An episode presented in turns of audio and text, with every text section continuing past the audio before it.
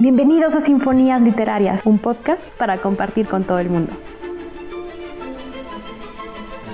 En este espacio definimos a Sinfonías Literarias como el conjunto de voces que suenan acordes a la vez, letras relacionadas con las emociones al ser un arte de expresión verbal y conjunto de obras que versan tratando de exponer conocimiento. Soy Fayan Ramírez y tomaré la batuta en esta ocasión para orquestar a un invitado especial lecturas como cuentos, narraciones, historia, poesía y mucho más. Acompáñanos, compartamos lecturas, porque está por empezar Sinfonía Literarias. Bienvenidos. Sinfonías Literarias.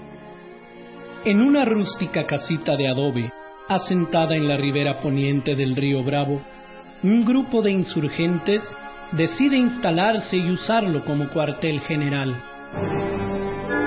Adentro de esa humilde vivienda, durante abril y mayo de 1911, se tomarán decisiones que sentenciarán el fin de una dictadura y el rumbo que habrá de tomar el país en los próximos años. Un lacónico apóstol de la revolución decreta la toma de Ciudad Juárez y sentencia a morir en los próximos días al porfirismo. Para lograrlo, Francisco y Madero y su plana mayor, encabezada por Francisco Villa, Pascual Orozco y Giuseppe Garibaldi, con cientos y cientos de alzados, esperan la orden para atacar la antigua Paso del Norte.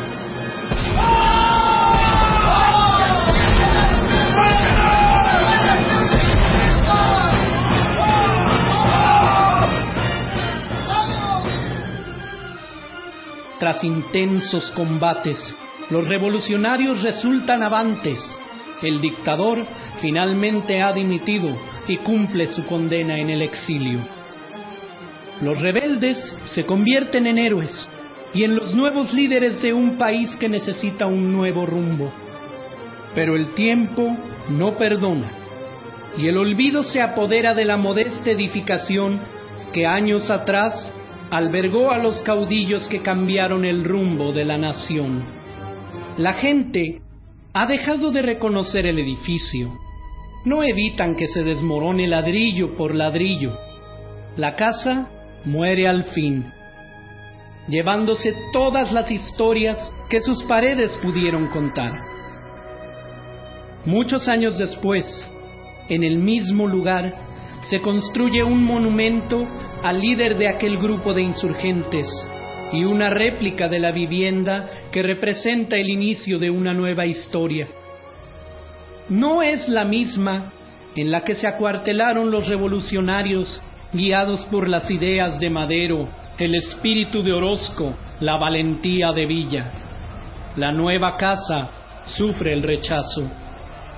Para otros, no se trata tanto de la casa, sino de lo que representa. Es el recordatorio de que hace ya más de 100 años, en ese preciso lugar, cambió la historia de México.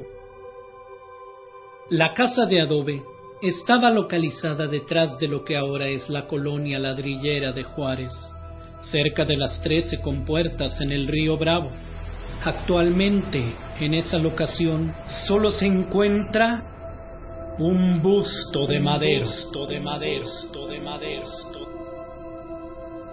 Sinfonías literarias.